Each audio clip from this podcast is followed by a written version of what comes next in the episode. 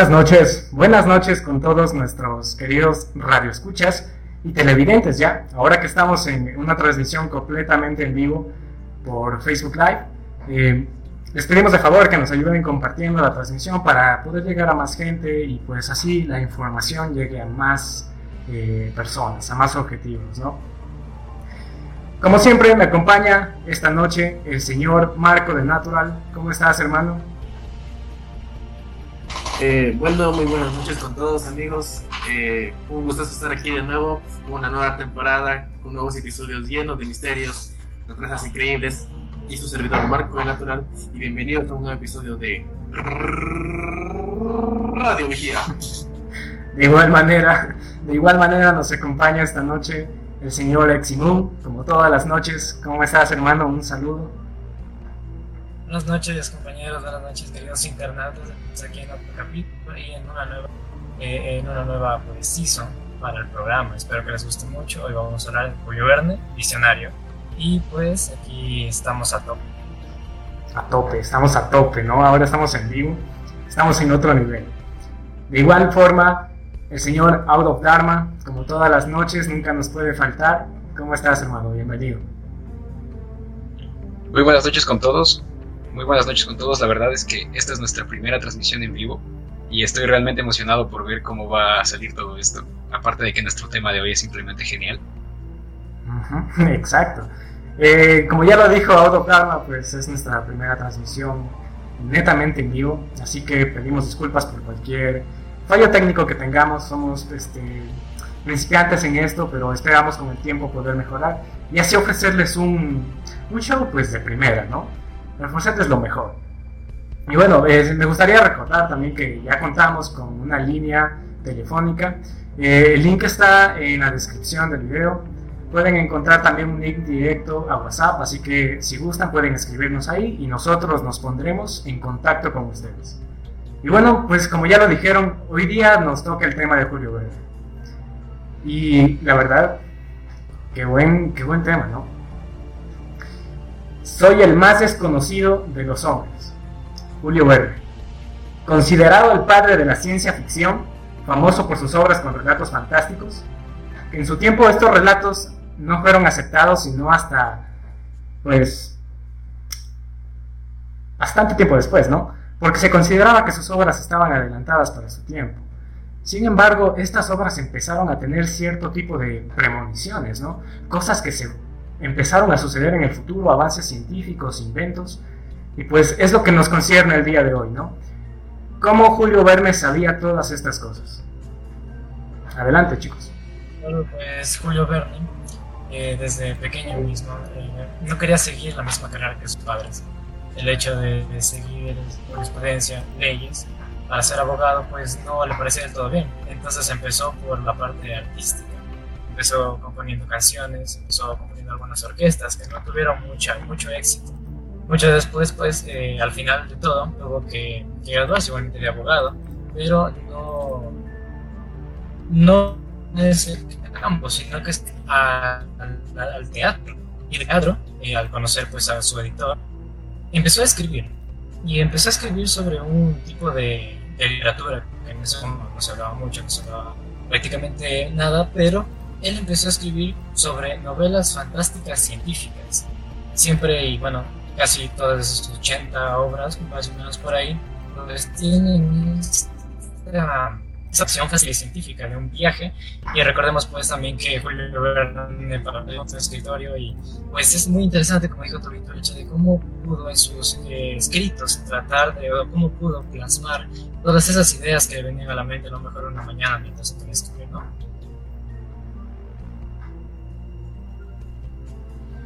Bueno, creo que todos estamos de acuerdo que Le Verne era un genio. ¿Y qué es lo que hacía que esta característica tan especiales y sobre todo las similitudes que en el futuro encontraremos parte de sus obras? Bueno, él no solo fue un escritor, sino fue un apasionado por la ciencia. Él se pasaba horas leyendo textos científicos, eh, textos sobre inventos, e incluso hay un incluso lo que respalda a él bastante es sobre todo su fuerte compartimiento con científicos de la época. Eh, hay que aclarar que, por ejemplo, él se hizo amigo de un tipo llamado eh, Gaspar Félix Tourmechon, más conocido como Nadar. Él es un, pionero de fotografía. De hecho, él era un apasionado de la aerostática y tenía un proyecto, un proyecto de hacer un globo gigante. Eh, cual eso llamó bastante la atención de, Julio Verne, lo cual hizo que él se interese por, la aerostática. De ahí nace como su fuente de inspiración el protagonista de este libro, De la Tierra a la Luna, que es un libro famosísimo, súper conocido, cual, como digo, este man de nadar es, el, es la inspiración para este protagonista. Es también lo que destaca Julio Verne. Asimismo, como ya mencioné anteriormente, esto, este fuerte apasionamiento por la ciencia es lo que permite extrapolar la vanguardia de sus obras a un plano ya más parecido a lo que sería el futuro. Muchos, como ya mencionó Tobito, pensaban que este man estaba loco por el hecho de que, sus, que estaba exagerando las limitaciones que tenía en ese tiempo la ciencia. Ya vimos que años después, pues estas limitaciones estaban mucho más cercanas a la realidad no era una exageración como muchos se planearon. Voy a comenzar primero diciendo lo que es similitudes que encontramos en este libro de, de la Tierra a la Luna con la vida real. Eh, primeramente, la fabricación de la nave. La fabricación de la nave tenía una fabricación más cónica, es decir, en la punta tenía una especie de cono. Que, eh, asimismo, esta nave permitía llevar tres astronautas y asimismo que medía 3.2 6 metros, perdón. Eh, pues muchos días ahorita como que, bueno, eso puede ser cualquier nave, o sea, no, no hay tanta cosa. Pero aquí vienen cosas mucho más importantes y mucho más curiosas sobre esta, esta situación. El peso del Apolo 11 pesaba 5.62 kilogramos y el, la nave que menciona Julio Verne pesa 5.34 kilogramos. Y otra cosa más impresionante todavía. Lugar muy este, tal vez para esa época, estamos hablando del siglo XIX, eh, todos han de haber pensado de Europa para hacer el lugar donde se supone que eh, despegaría la nave. Porque Europa era potencia, estamos hablando de Estados Unidos, un Estados Unidos recién fundado, que recién estaba comenzando a tener eh, estadía en el plano internacional. Pero él se destina por Estados Unidos. ¿Por qué? Porque ya tenía conocimiento, él, como ya era un aficionado a la ciencia, él ya sabía que para una perfecta eh, tripulación al espacio se necesita estar no tan lejos de la, de la línea ecuatorial. Entonces por eso decide tomar una ciudad llamada Cabo Town, que precisamente era eh, a 100 metros de Cabo Cañaveral, Cabo Cañaveral en Florida, donde es el lugar donde se da la, el, primer viaje a la Luna en 1969. Entonces, con lo que voy a esto, es que ese tipo, ¿verdad? Demostró un conocimiento brutal en lo que es la rama de las ciencias. Y de todo, no se le, se le puede atribuir a un, o sea, no se le puede atribuir como un escritor y un conocedor de la, de, de, la, de la ciencia, sino también incluso podríamos llamarlo un inventor. Y precisamente eso es lo que hacía la prensa española. Eh, hay un estudio muy chévere sobre la, sobre la prensa española eh, de la época de Julio Verne, eh, de cómo lo mencionaban. Y prácticamente ellos mismos dijeron, él es un inventor. O sea, gracias a él, en algunos años, la los mismos unidad científica, la misma unidad aerostática le va a agradecer por fue una fuente de inspiración muy grande. Entonces creo que esto son cosas que que recalcar de Julio Verne desde el primer lugar para que la gente entienda la magnitud que él representa, incluso dentro de la comunidad científica. No, sí, la verdad es que sí, porque si por ejemplo nos ponemos a hablar de su novela perdida, que sería París en el siglo XX, él menciona que él menciona pues que en el futuro, en el siglo XX, la mayoría de las personas tendrán, tendrán vehículos con motor de combustión interna.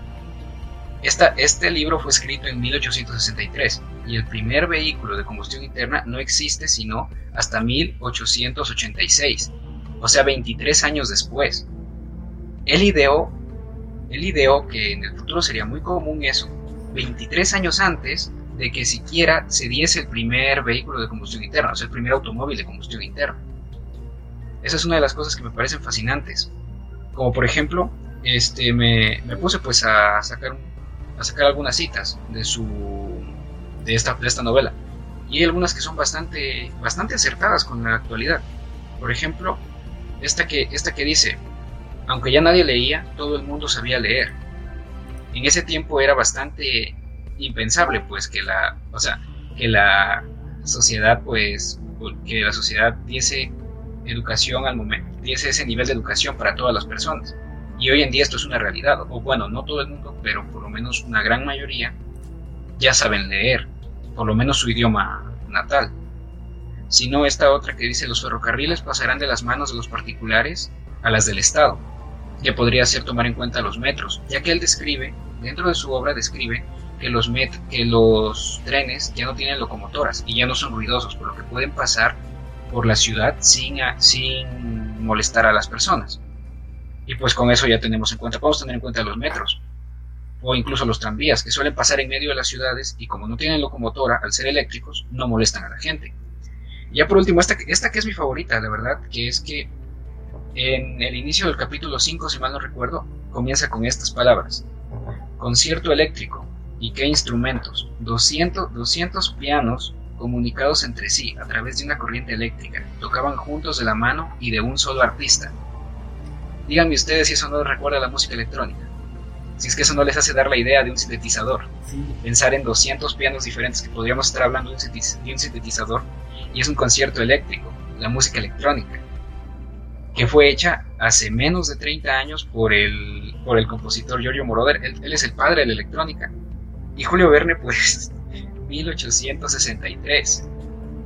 Debo decir que el señor realmente podríamos decir que era casi casi un profeta o por lo menos era una persona de una mente muy acertada. Claro, eh, bueno, pues como ya lo dijiste, nos situamos en 1863 con su primer libro, París en el siglo XX, el cual pues definía un futuro oscuro y pesimista, ya que nos mencionaba que París se hundía en la tecnología. Pero con este relato, como ya lo dije eh, al inicio, en su tiempo no fueron como aceptados. Estos libros estaban adelantados para su tiempo. Julio Verne en estos libros hizo muchas premoniciones, o sea, de inventos. Eh, predijo edificios de cristal, el Internet, disciplinas científicas. Bueno, o sea, esto era que dominaban la literatura, la música y el idioma. Creo que el idioma era el latín y el griego. Sí, algo así era. Bueno, pasamos al siglo XX. Cinco semanas en un globo uno de los libros que pues impulsó la carrera de Julio Verne como tal, porque fue donde se, se puede decir explotó la capacidad de él para hacer este tipo de premoniciones. ¿Por qué? Vamos a la novela que mencionó Marquito, de la Tierra a la Luna. Tres astronautas viajan en una nave modular. ¿sí? La nave del relato de Julio Verne se llama Columbia y adivina cómo se llama la nave del Apolo 11. Columbia. Uno puede decir que tal vez eh, la NASA tomó como inspiración los relatos de Julio Verne.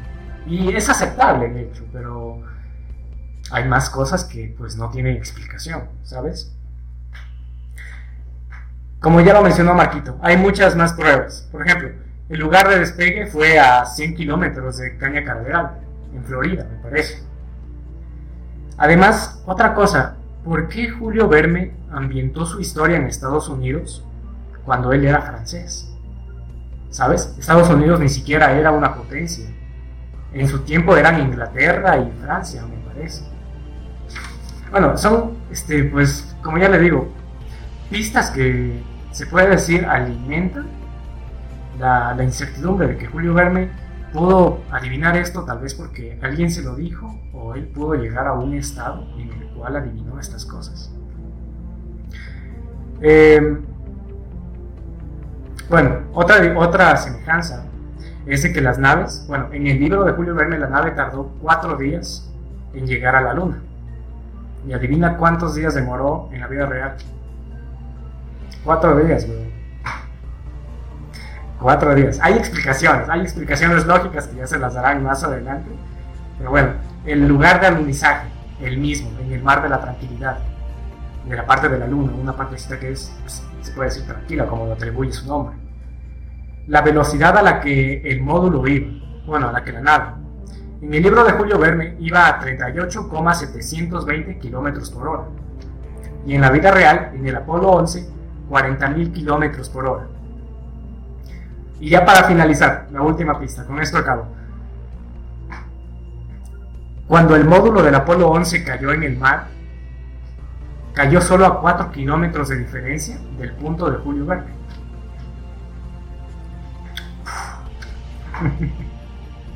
bueno, ¿qué, me dicen de eso?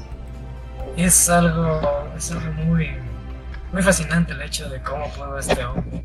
Y recordemos que pues no era un físico, no era como tal un científico, él era licenciado y doctorado en, en jurisprudencia y leyes. Y a pesar de eso, pues se dedicó a este tipo de literatura y a escribir sus pensamientos como tal, como pues cómo pudo ser que haya pensado a, tan, a tanta distancia pero eh, tenemos que recordar, pues, obviamente que él sí se informaba de fuentes científicas para poder hacer, para poder, para hacer, para poder hacer sus escritos. Pero estas fuentes no era como, qué sé yo, el, la revista de físicos de Wisconsin o alguna cosa así, ¿sabes? Algo, algo importante, sino eran como National Geographic. Artículos así, que a él lo hacían pensar y más allá. Y a pesar de eso, en su escrito, que pues lo conocemos y que esperemos que lo dice también lo conozca, en su libro A 20.000 leguas de bajo el mar, pues, wow, es, es como que plasmó en un libro solo estar en el mar. Y aparte de eso, pues, eh, el submarino, como tal ya existía un submarino en ese entonces cuando, cuando Julio Verne pues publicó este escrito. Pero lo, lo interesante de esto es que él utilizaba, o él este, en su escrito puso que era un submarino eléctrico, que fue, fue unos 20, 40 años después que se realizó esta hazaña, pero a pesar de eso podemos decir que él fue un pionero con esta idea, podemos decir que a lo mejor era un visionario, y es muy interesante ver cómo y el saber cómo, cómo llegó y cómo llegó a plasmar tan fascinantemente en sus escritos esta, esta, estas locas teorías que podemos ver realidad el día de hoy. Sin duda, es increíble ver la capacidad que tuvo Julio Verne para, sobre todo como inventor, creo que habría que atribuírsele esa categoría. Bueno, en primer lugar quería disculparme por los problemas técnicos que estoy eh, hace un ratito. Y bueno, para continuar, eh, porque también es algo importante que hay que destacar de él, eh, toda su capacidad de este, mantenerse, o sea, porque tal vez, es decir, bueno, fue un genio que supo adelantarse a su época, pero lo que hay que destacar más es el adelantamiento preciso que tuvo con la historia del siglo XX y hasta, hasta la actualidad. Porque, o sea, por ejemplo, decir que genios que pueden adelantarse al futuro, por ejemplo, o sea, entonces hasta podemos destacar a George Lucas, pero eh, ¿en, en qué momento se verá algo, hacer algo similar a lo que él inventó con Star Wars? Pero a lo que voy es que Julio Verne, o sea, un poco previo, o sea, no fue tan, entonces contemporáneo a la época, a la época actual, a la época del siglo XX, aún así logró hacer que sus, que sus libros estén adecuados perfectamente a la realidad, o sea, no, no vemos un hiper, o sea, un, un hiperfuturismo o, situación como cual. Eh,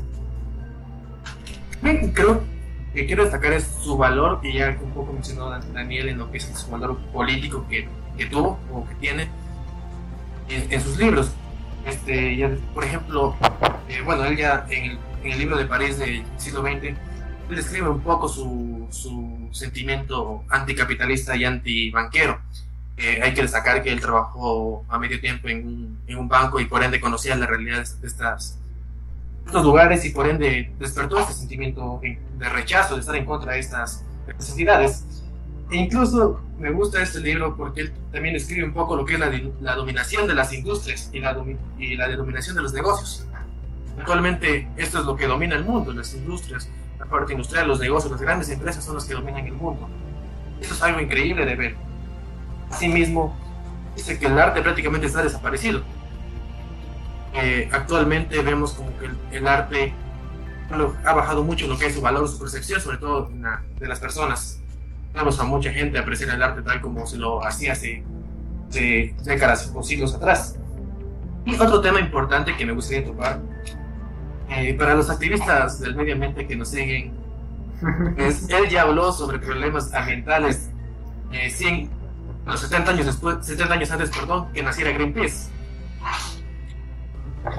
Bien, eh, él precisamente escribe dos libros. Uno se llama La extinción de los cielos, donde habla de esta, de esta explotación minera, e igualmente de los ingleses en el Polo Norte, en donde prácticamente este libro muestra de cómo compran los polos para hacer actividades mineras y de explotación al medio ambiente. Vemos que, la, que el medio ambiente como tema mainstream y como tema de preocupación a nivel de plano internacional y sobre todo ya hablando de, de derecho internacional y, y cómo, los, cómo el medio ambiente se vuelve sujeto de derecho recientemente en los últimos 40 años. Ese tipo habló del medio ambiente un siglo atrás, un siglo y más atrás. Entonces, a lo que voy es que capacidad incluso política, su capacidad de entender la, entender la sociedad, tal vez entender problemas que en ese mundo, ese, ese mundo ¿sabe? literario y que nadie veía en ese tiempo, es impresionante. Incluso, como ya mencionó Daniel, la educación universal. Hay que aclarar que en esa época precisamente se había vuelto la educación netamente católica que, que, que instauró Napoleón Bonaparte, porque si bien ya se dio la revolución industrial, pero Napoleón Bonaparte volvía a tomar la educación católica. Entonces él prácticamente quería ver una, una, un futuro donde la educación sea universal, sea para todos, independientemente de, independientemente de su, de su, de su culto. Entonces creo que eso también es importante de, de, recalcar. Y por eso digo, o sea, lo que este tipo tiene de mentor también lo tiene de, de sociólogo. No es por estarle lamiendo las botas, pero sin duda lo que ha logrado él, su apreciación de la realidad y del futuro, en base a un futuro que, que para muchos debe haber sido incierto. ¿Quién iba a pensar en plenos el siglo XIX que estaríamos en 1990, que el Internet se estaría creando, que prácticamente hubiera una hiperglobalización del mundo y que prácticamente el sistema de comunicación de toda la gente sea brutal. Entonces, eso es lo que también me gustaría llegar. Bueno, solamente sería contar eso. Bueno, pues a Julio Verne también se le atribuyen bastantes inventos. Bueno, más de los que ya mencioné. Tenemos, por ejemplo, el arma de, un arma de destrucción masiva, la cual fue escrita en un libro de él llamado Frente a la Bandera de 1898. ¿De qué arma estoy hablando? De la bomba atómica. También predijo helicópteros, submarinos y ascensores. Y cabe mencionar que con submarinos también incluyó los trajes de submarinos, ¿sabes? Y fue en una época en la que, puta, nadie se imaginaba algo así. Ahora, ¿cómo? Viejo. ¿Qué pasa, loco? Antes, antes de eso, viejo. El canal de Panamá. París en, París en el siglo XX. Página 47. La apertura de los canales de Panamá y de Suez había multiplicado los negocios marítimos de larga distancia. 1863. Canal de Panamá, primer uso 1914. El canal de Panamá tuvo su primer uso en 1914. Claro. Puta, ya fue pues un chingo de tiempo después, ¿no? Pero, ¿sabes? Hay explicaciones lógicas a cómo es que Julio Verne pudo pues llegar a estos conocimientos. ¿Cómo? Julio Verne era un calculador. O sea, pues cabe mencionar que los cálculos que se hicieron para el lanzamiento del cohete de 40.000 kilómetros, Julio Verne se aproximó con 38.000. ¿Sí? O sea, también es mera cuestión de calcular eh, cuando lanzas una nave, la rotación de la Tierra y el destino donde va a volver a caer esa nave. ¿Sabes? O sea, esa es una explicación lógica. Pero, ustedes me conocen y yo a lo lógico casi no voy. Me gusta pensar que hay algo más arriba. Tal vez Julio Verne, Julio Verne, tenía un don. Tal vez Julio Verne era un iluminado. Tal vez, solo tal vez, vio el futuro en sueños o en viajes astrales o accediendo a registros akashicos. Para los que no saben lo que es un registro akashico, pues son como una memoria del alma, ¿no? Memoria de tus vidas pasadas, memoria de las vidas que has tenido, que es un como el libro de la vida, ¿sabes? La estructura del alma. Puedes acceder a bastante conocimiento. O sea, puedes encontrar cuál es la razón de tu vida mediante este tipo de pues, conocimientos, ¿no? Del akáshico. Hay quien dice que Julio Verne accedió a esto. Hay quien dice. Eh, bueno, eh, este libro Akashi, o sea, se me hace interesante saber que tiene el sentido de la vida. Y, o sea, sobre todo porque la ontología de la, de la existencia es súper variada de acuerdo a la cultura. Entonces, creo que ese sería para mí el principal problema de creer en la existencia o, o en la veracidad de este libro. Que, como digo, las concepciones ontológicas y la existencia son infinitas. Eh, bueno, eh, que evidente o, o, que haya visto el futuro. Eh, soy muy escéptico de estas cosas, la verdad. Eh, no creo que los bienes, los bienes protestantes, así que por eso. Bueno, eh, lo que yo quiero llegar es que, o sea, a mí lo que se me hace, por ejemplo, de la, la parte de las ciencias naturales y sobre todo la física, obviamente, como tiene razón, o sea, la parte de razones lógicas, él podía calcular eso y, de hecho lo hizo para el libro de la Tierra de la Luna, él calcula esta, para poder, para poder este, eh, o sea, planear la nave y toda esta situación. Ahora, lo que a mí sí me, a mí sí me deja en duda, lo cual no logro encontrar una explicación eh, eh, completamente lógica, es para su, su predicción de la sociedad en términos políticos y, socia y, y, sociales y económicos como tal. Eso es lo que a mí se me hace en conflicto. Bueno, remontémonos, ahorita, a la situación de la pandemia. Todos, todos los economistas que han dicho que no sabemos qué nos depara el futuro, no sabemos cómo estará la economía cuando pase la pandemia. Todos te han dicho eso. O no sabemos cómo cambiará el estilo de vida, cómo cambiará la sociedad. Pero si analizamos, el man, el man te predice un futuro lleno de tecnología, un futuro en que la gente va a depender de la tecnología, un futuro hiperglobalizado de manera en, la, las comunicaciones, perdón. Y un, este, y un mundo en el que hay que preocuparse del medio ambiente. Un mundo donde, que también sigue siendo dominado por la minería y por la, el extractivismo brutal que está acabando con el medio ambiente. Entonces, esto es sin duda algo increíble. Aparte, quiero también destacar otra cosa. En 1879 describe los 500 millones de Naregún. Ah, sí, Ahí sí. claramente señala los peligros del uso de la tecnología a favor del imperialismo. En ese tiempo sabemos que todavía quedaban rezagos de este, de este imperialismo, de este colonialismo que existía en Europa. Eh, también te habla aquí del uso del gas, del gas tóxico y de los misiles aéreos, los cuales fueron empleados 35 años después de la Primera Guerra Mundial. Lo que voy, la concepción política que él tenía de la, la, la sociedad y cómo un futuro se va a plantear esta mediante la ayuda de la tecnología, ya sea para ayudar a la sociedad o para perjudicarla, pero él tenía ese conocimiento.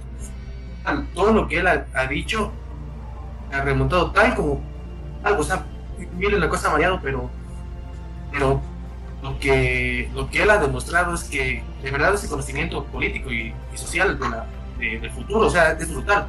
Algo que ni siquiera ni el mejor economista, ni el mejor politólogo, ni el mejor sociólogo de la actualidad pueden hacer.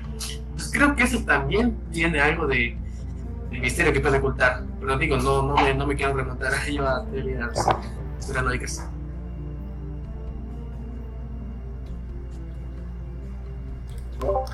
Pues creo que me gustaría. Estos, por ejemplo, ad- ad- adelante, adelante. sí. este, yo creo que es muy interesante.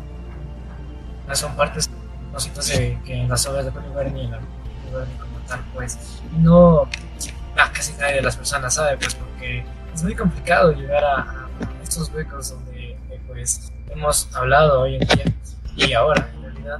Pero lo que realmente a la- las personas conocen de Julio Verne, pues es, por ejemplo, su libro este Viaje en 80 días, Viaje al mundo en 80 días, ¿no?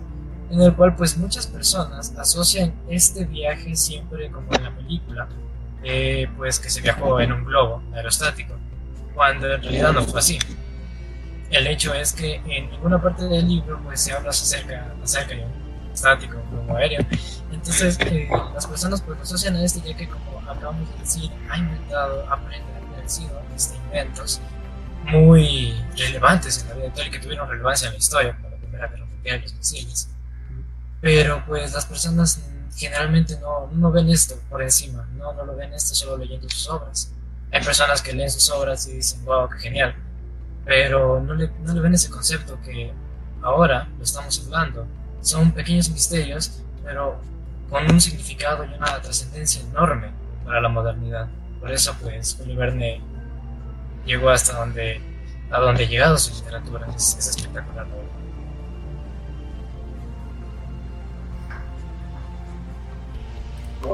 Bueno, mencionaba Marquito que él no quería meterse a la conspiranoico, ¿no? y ahí se me activó el oído. me, vas a disculpar, Marquito, pero lo tengo que decir. Hay una sociedad secreta llamada la Sociedad de la Niebla. ¿Alguien tal vez escuchó de eso? Nadie escuchó de la niebla. Ok. A ver. Pues por dónde empezar, ¿no? Vamos al punto de vista el que he estado topando en los últimos programas de Radio Vigía, que es el tema de los ovnis. Julio Verne, Julio Verne tenía cierta similitud, bueno, no similitud, sino cierta conexión con estos objetos voladores. Hay un libro de él, Robur el Conquistador, en el cual se mencionan unos objetos, o sea, en su, en su libro los detalla como, no sé si han visto esos globos. Hay una película de Disney, ¿cómo se llama esta? De un globo que tiene unas hélices y funciona a vapor. ¿Alguien tal vez se acuerda? Puta, se me olvidó el nombre. Bueno, son unos libros, son unos como unas naves en un estilo steampunk, es un estilo pues bastante bueno. En fin, eh, dice que se visualizaron estas, este, estos objetos con estas temáticas en noviembre de 1896 a mayo de 1897. Eran naves capaces de controlar su vuelo. Y 10 años antes, Julio ya había mencionado todo esto en su libro. Cabe mencionar que en 1866 Julio quemó varios documentos, entre ellos criptogramas, anagramas y logogrifos. O sea, había información de él relacionada a este grupo que pues nunca vieron la luz, las quemó. Nadie sabe por qué las quemó. ¿Sabes? Ahora, Franz Masonería. El grupo este de la niebla estaban obsesionados con un libro llamado El sueño de Polifilio, el cual muchos teorizan Verne pudo codificar, decodificar, perdón. Y con este libro obtuvo una clave o obtuvo el método para poder ver el futuro. ¿Sabes? Ver las cosas que iban a pasar, ver todo desde arriba. Y esa puede ser una explicación de cómo él sabía lo que iba a pasar. Claro, hay gente que dice que Julio pues eh, basó sus escritos a cómo estaban yendo los adelantos tecnológicos a su época. Él solo le agregó como, tú sabes, su propia cosecha, o sea, él le agregó su, su magia, se puede decir, y pues nacieron estos inventos. Bueno, quizás solo Julio pudo hacer esto. O sea, vuelvo a lo de antes. Quizás solo Julio pudo decodificar este libro y es por eso que él es el único que se ha atrevido a, lanzar este tipo de, de premoniciones. ¿Sabes? Hay tres enigmas en el libro de Robert el Conquistador. Como ya lo mencioné, los ovnis, los universos paralelos y un poder que juega con nosotros, un poder que nos está vigilando, un poder que inspecciona todo lo que hacemos, un poder que sabe lo que vamos a hacer, un poder que sabe nuestras capacidades. Como muchos recuerden, esto ya lo mencioné antes, en, varios, en capítulos pasados de Radiología. Así que algunos tal vez ya le hayan captado por dónde va el hilo. Y bueno, pues eso se, se, los dejo de, de, tarea. El enigma es, ¿qué esconde este libro? El sueño de Polifilio. Tal vez solo tenía eso, o tal vez tenía algo más, que aún es desconocido a la fecha. ¿Qué es lo que quemó Julio Verde? Julio Verde.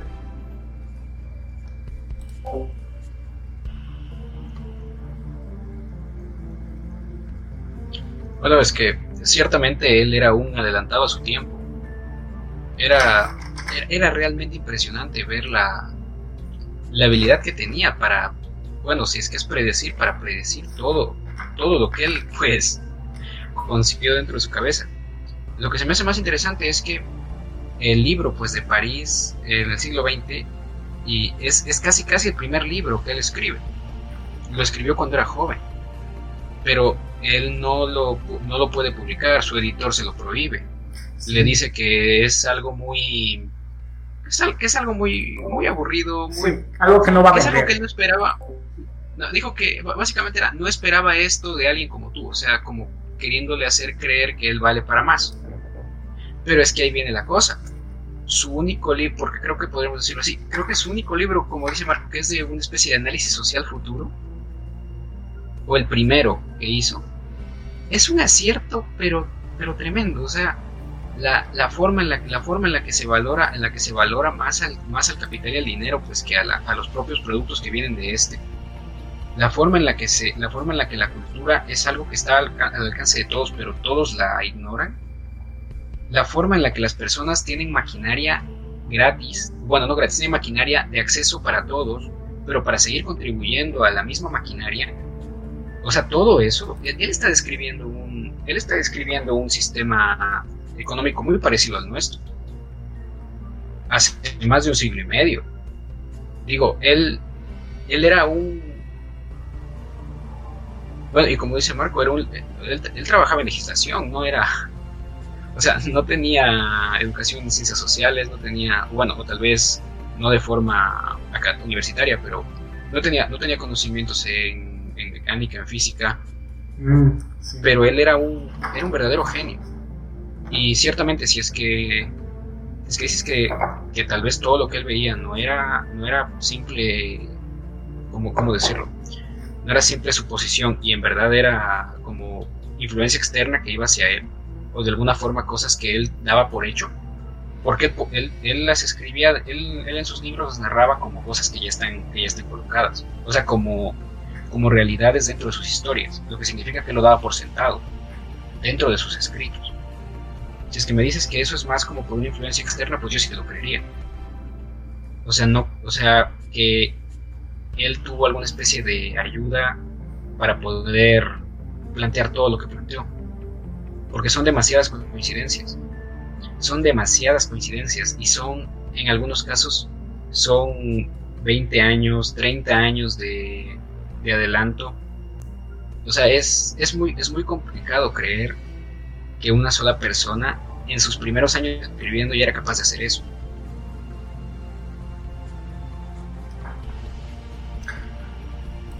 Sabes, pero eh, hay otra cosa. Eh, se dice que Julio Verne estaba siendo asesorado, ¿sabes? Decían que él se llevaba con gente que pues sabía de este tema científico, que le hacía los cálculos y él simplemente, como ya lo dije, le metía su magia. Entonces, em, como ya lo dije, hay varias explicaciones, ¿sabes? Y como lo he venido diciendo, no hay una verdad absoluta, solo la verdad que uno quiera creer. Así que, pues hay varias explicaciones que le dan a Julio Verne, que no se sabe cuál es la, la propia. Ahora dije, él estaba siendo asesorado por más gente. Eh, pero aquí hay, aquí hay, un problema, eh, la, asesoría, como, como, ya lo mencioné, la asesoría en ciencias naturales perfecta. Ahora son las ciencias sociales.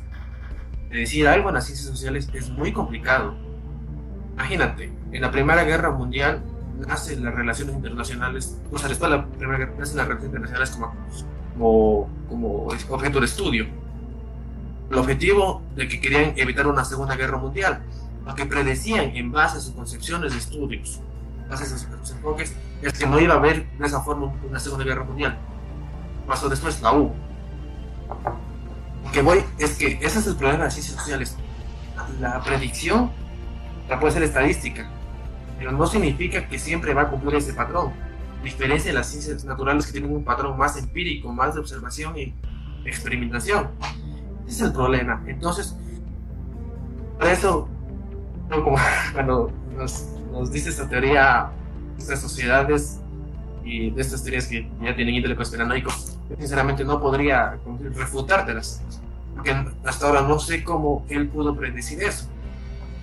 Pero pues, sin duda que eh, su capacidad de, como digo, de comprensión de la sociedad y comprensión de tal vez de un futuro posible, de un futuro donde la tecnología estaba entrando a tener el poder que hoy por hoy tiene, tal vez eh, él lo veía así y indirectamente, o sea, él no quiso predecir el futuro, es simplemente porque Orwell, o sea, él no quería, él no quería predecir el futuro, él quería advertir sobre, sobre algo, o sea, él decía, él es como 1984 o Rebelión en la Granja, él no quería que sea un libro de instrucciones, él quería que sea una advertencia a lo que puede pasar. Entonces simplemente yo pienso que tal vez se quedó con esa probabilidad de que esto puede pasar, por ende escribo este libro para que la gente no haga esto, pero la gente lo terminó haciendo. Porque por eso lo hago la comparación con Orwell, porque Orwell dice exactamente lo mismo. Y, y por eso creo que yo al menos lo veo de esa forma. Más que todo como, como una probabilidad, pero más no que él de verdad tenga una concepción certera del, futuro. Sí, y bueno, pues ahí lo que te podría decir claro, claro es que si hay un, hay un grupo de personas que se encarga, que digamos se hubiesen encargado de predecir esto, ¿por qué confiarías en un escritor novato para que él lo publicase? ¿Por qué se lo darías a alguien que recién va empezando? Y la otra cosa, Orwell, pues sí, o sea, George Orwell tenía, tenía, tenía esos pensamientos, pero George Orwell se dedicaba a eso. Él, él era reconocido por eso, Julio Verne es reconocido por ser de pues, fantasía y por ser el padre de la ciencia ficción. Y, su, y, su, y su, uno de sus primeros libros, no me voy a cansar de decirlo, es casi casi un, es casi casi una calca del de, mundo del siglo XXI el hecho de que él predijese que hubiese cómo vernos entre nosotros a grandes distancias, cómo enviarnos mensajes a través de lo que él decía un telégrafo, un telégrafo mundial, que obviamente, por, porque él no, él no entendía las ondas de radio, no entendía el internet, no, no, tenía forma de saberlo, pues lo nombró así, como lo que ella conocía. Él, él, predijo eso, o él predijo la televisión, predijo la radio, predijo el internet, o por lo menos él entendió que por el rumbo natural de las cosas llegaría a eso y aparte, sepa, sepa Dios cómo. O sea, aparte vio cómo eso afectaría al sistema económico de las, sistema económico de las sociedades, cómo éstas se irían globalizando, serían algo así como unificando en una sola, donde el, donde el capital de la industria es lo más importante, fuera de, las, fuera de los valores individuales de cada uno, donde a pesar de que todos tienen acceso a la cultura, casi nadie la, la busca. O sea, yo como dice Marco, creo que es eso, o sea, él, él tenía miedo de sus ideas o algo así, y por eso las, las colocaba, por lo menos trató de colocar esa historia tan macabra, por así decirlo, como para tratar de, de advertir. Lamentablemente no, no, se le permitió publicarla. Y la, tuvo, y la, guardó en, la guardó en un baúl que hasta creo que hace menos de 30 años un poquito más se pudo abrir. Lo que se sabe es que, había, es que desde, desde, desde 1865 hay registros de la existencia de esa obra así que no, simplemente la conocimos en el, en el 89. Pero, pero digo, sin, sin lugar a dudas, se sabe que la obra existió desde ese tiempo. Julio, Julio Verne tenía, tenía algo dentro, tenía algo que lo, que lo hacía así de, de capaz.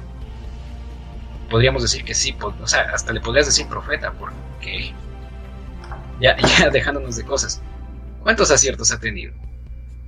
Los autos, internet, silla eléctrica, televisión, videollamadas, radio, noticias por televisión. Este, los taser guns, bueno, aunque él decía que esos te mataban inmediatamente, ah, pero los taser guns, los taser guns existen. O sea, me refiero a que y, lo hizo, o sea, él, él era un genio, era un verdadero genio.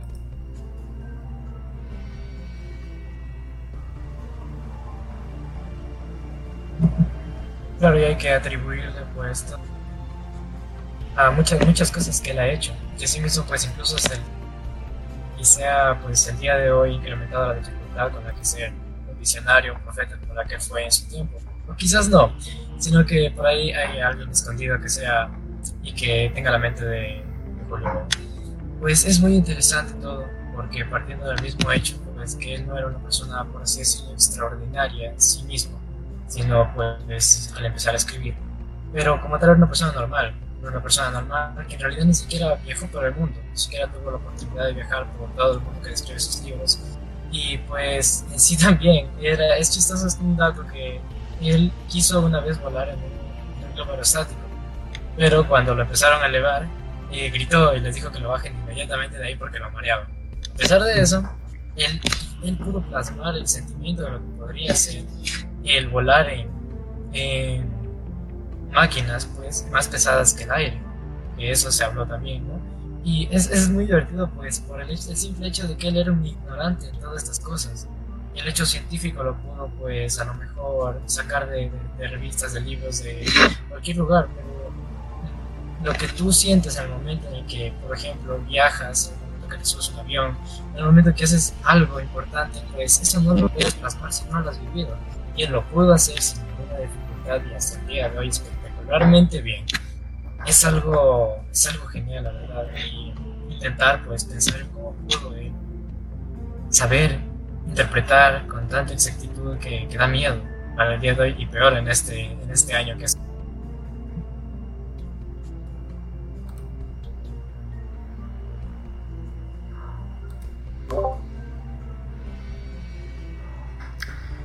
Pues bueno, eh, ¿qué, ¿qué más se puede decir de Julio Verne? Perdón, me sigo confundiendo.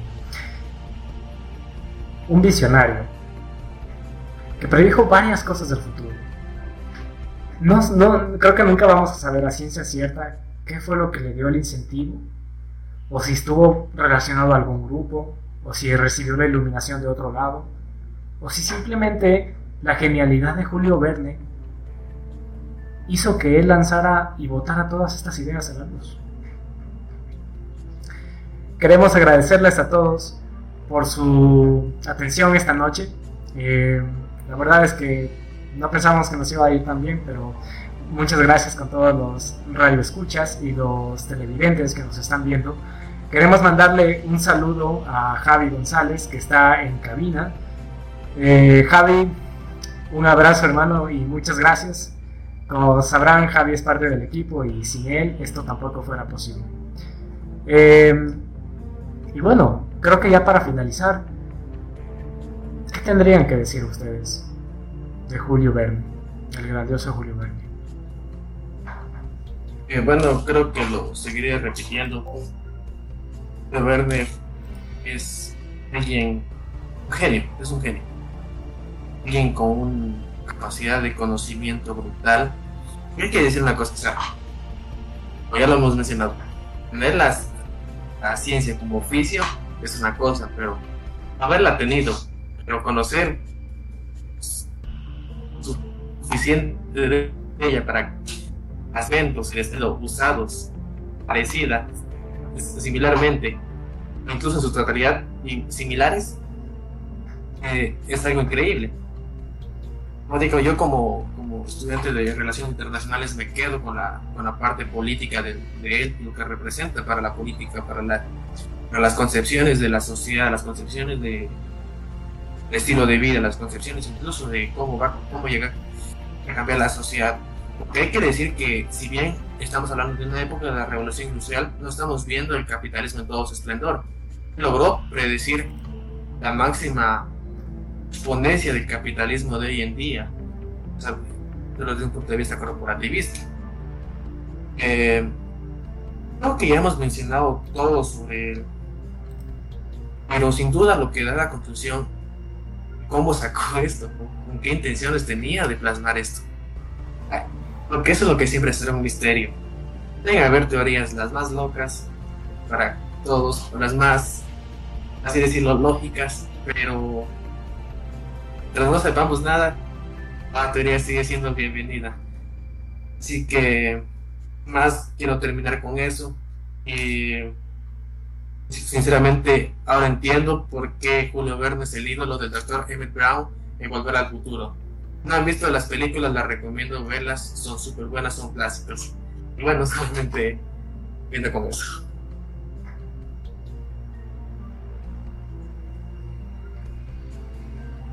Pues yo simplemente quisiera decir que así como las personas se pu pueden soñar con el futuro, Julio Verne fue capaz de verlo. Julio Verne lo, lo, sacó de su mente, lo plasmó en texto y mucho de eso resultó cierto.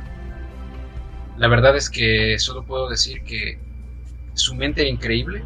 Estábamos ante un, podríamos decirle hasta un profeta de la modernidad. Y yo creo que los personajes como él deberían ser estudiados más a fondo. No por, no, por, el, no por sus obras de ciencia ficción en sí, sino por cómo un, sino para tratar de entender cómo un individuo es capaz de ver hacia la posmodernidad, hacia los tiempos contemporáneos y atinarle tan fuerte a todo lo que hay. Ciertamente, eh, Julio, Julio Verne es, es un maestro de la literatura, es el padre de la ciencia ficción y es uno de los, a mi parecer, uno de los escritores más grandes que han existido uh, desde, el, desde, el siglo, desde XVII y para la eternidad.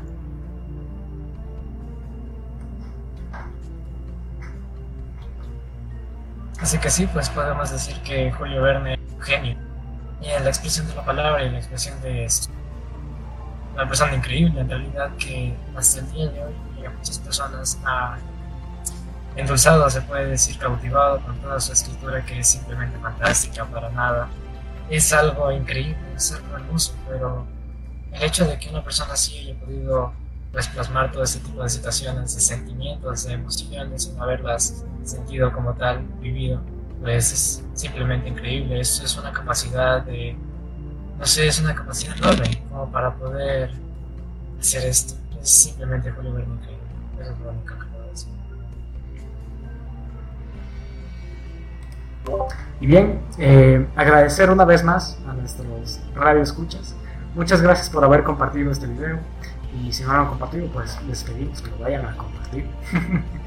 eh, en fin, un abrazo y muchas gracias. No se vayan aún, tenemos una recomendación musical, es de la banda Morelia, Morela, me parece.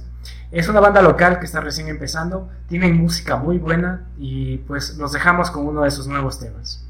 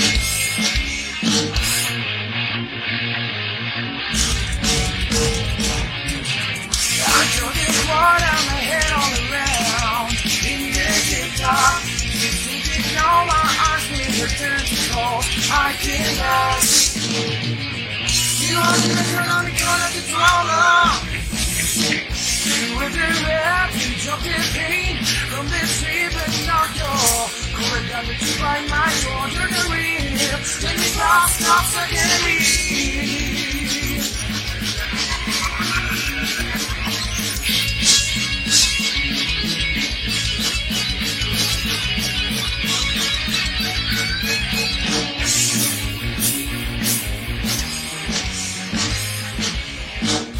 It's all bird the seas, oh, I can't tell you about the day. It's only which is in this single now. We just fade in your red. The pill happiness or not. In the clothes that on my hair. The little thunders of in hell. Maybe looks nice and plain.